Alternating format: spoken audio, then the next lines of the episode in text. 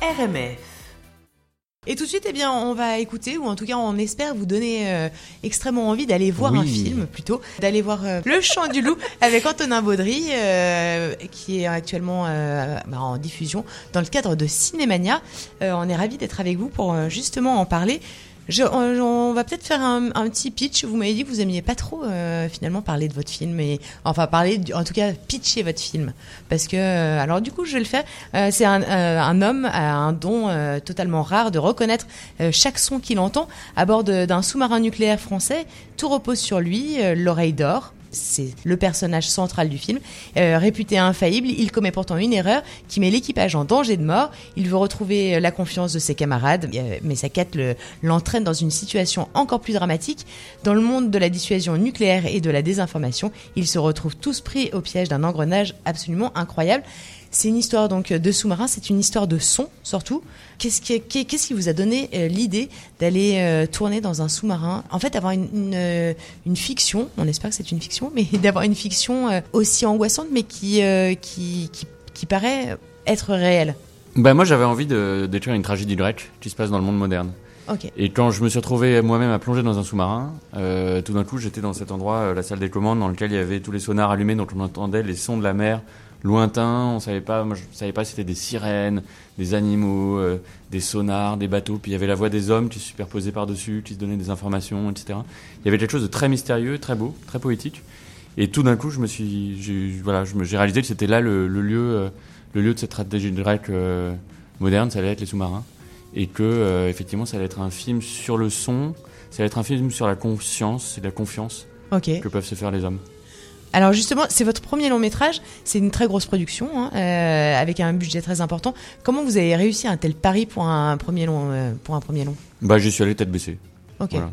Et euh, je me suis dit qu'il fallait se faire confiance et puis que peut-être que ça marcherait. Est-ce que là, vous pensez justement que c'est votre imagination qui a permis de convaincre?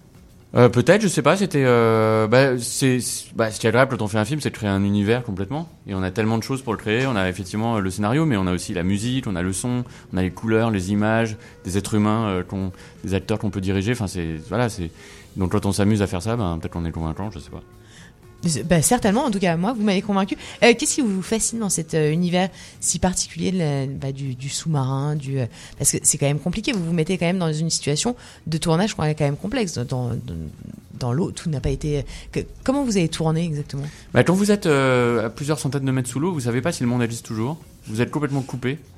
Et, c'est vrai qu'avoir des personnages qui sont dans cette situation, qui, sont, qui ont entre eux un lien très fort, qui sont comme une famille, qui s'aiment, qui sont dans deux sous-marins, dans lesquels ils peuvent pas communiquer l'un avec l'autre, et qui vont quand même devoir euh, interagir et essayer de sauver ce qu'ils peuvent sauver, en reposant sur la confiance qu'ils se font les uns dans les autres. Bah moi, c'est une situation qui m'émeut beaucoup. Alors après, comment j'ai fait Euh, Bah, il y a une partie des, il y, a une- il y a- il une partie qu'on a tournée avec des vrais sous-marins. Ok. Donc en fait, pendant tout le film, vous voyez euh, les extérieurs, c'est des vrais sous-marins. Ça a été beaucoup tourné dans des vrais sous-marins aussi, sauf les salles de commande où on a euh, reconstitué le sous-marin en décor. Ok. Mais à la même échelle, enfin c'est très réaliste. En fait, c'est un film très réaliste. Que tout ce qui se passe là pourrait se passer. J'espère que ça ne se passera pas, mais ça pourrait se passer. Voilà. Ça pourrait se passer, mais c'est ça, c'est ce que j'allais vous dire. Est-ce que vous trouvez que le cinéma a toujours quelque chose d'un peu prémonitoire? Pas forcément. euh, quand on parle du futur, on parle aussi du présent. Ça dépend. Il y a des fois, euh, la pré- ça peut être prémonitoire, mais je crois qu'il n'y a pas de règle. Parce que là, on parle quand même d'une guerre nucléaire qui pourrait, enfin, de, de, de la possibilité, en tout cas, de, de, de déclencher un, un truc. euh, Bah, disons que derrière le divertissement, il y a un avertissement. Ok. sûr.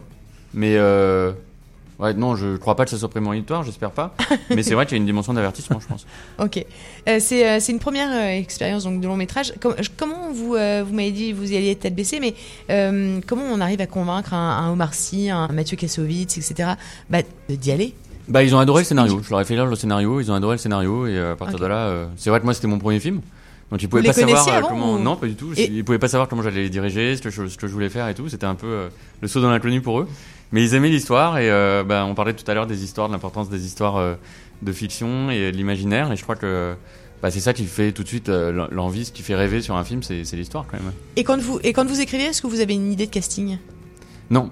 Non. Moi, j'aime écrire, j'aime penser à mes personnages, j'aime les avoir en tête. Ne pas penser à tel ou tel acteur, parce que quand vous pensez à un acteur, vous pensez à des films où vous l'avez déjà vu. Donc vous allez lui demander de faire le même rôle qu'il fait sempiternellement. Moi, ça m'intéresse pas trop. Je préfère avoir mes personnages. Et puis une fois que j'ai fini d'écrire, je me dis ok.